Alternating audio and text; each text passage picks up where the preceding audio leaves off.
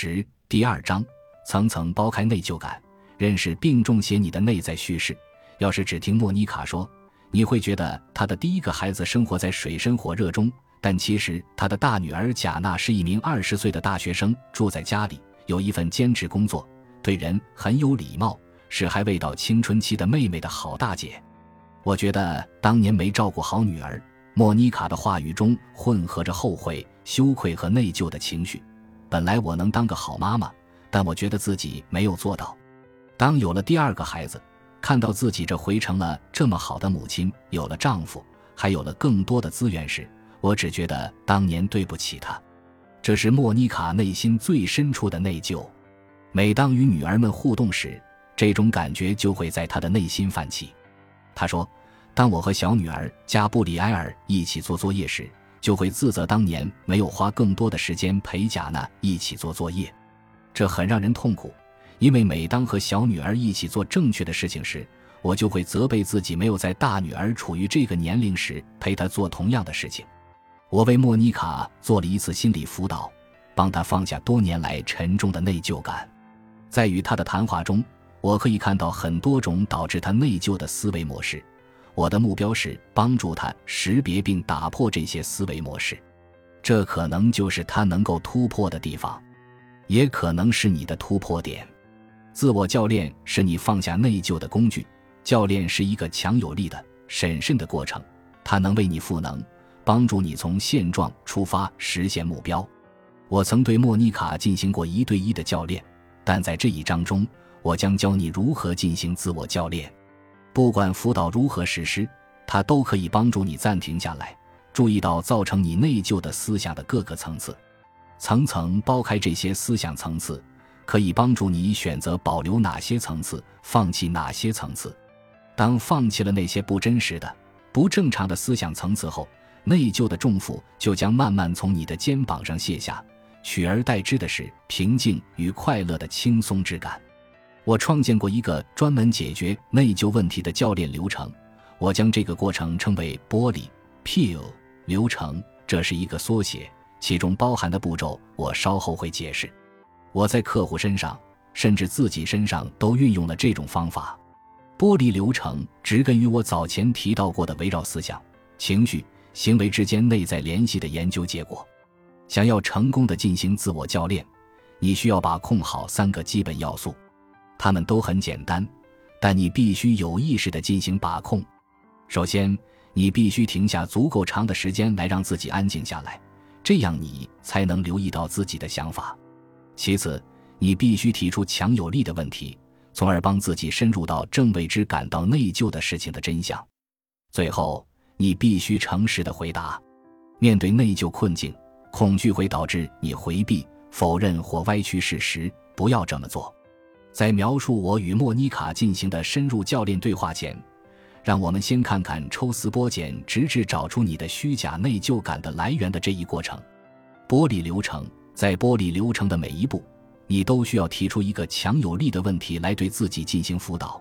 要顺着这个问题不断发问，直到得到一个能引发你真实共鸣的简明答案。P pinpoint 确定内疚触发点。问是什么触发了我的内疚感？你的内疚触发点就是那些让你感到内疚的情景，不管这种内疚是否有合理的理由，将其准确描述出来，也就是给它打上标签，这会提示你暂停下来。这也能提高你的意识，让你注意到那些有可能引发你做出自毁决策的特别的场景和情形。因此，当内疚触发点出现时，你知道有必要让自己慢下来。并抢在产生内疚感之前，用自我教练工具来控制自己的反应，这样你就能有所准备。一 examine 审视你的想法，问关于这个内疚触发点，我会对自己说些什么？这一步给你那天马行空的想法亮起了一盏灯。每当想到这个内疚触发点时，你会对自己说什么？无论你对自己说什么，都会建立起一种叙事，关于目前的情景。你讲给自己听的故事，但首先你必须确定这个故事是什么，这就是这一步要做的事情。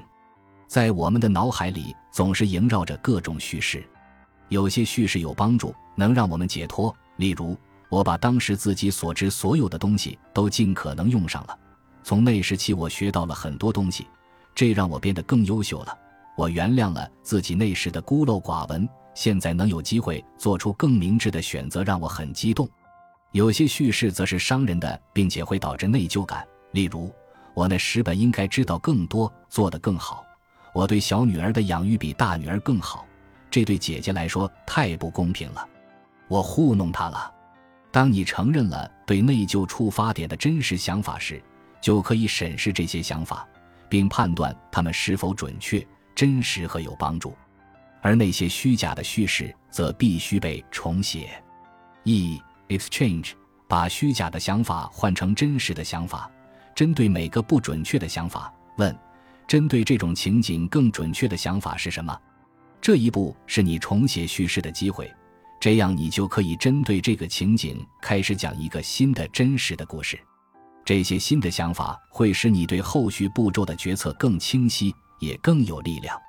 这些想法不是让你对内疚感做出直接反应，而是让你从信任、爱和真相出发进行回应。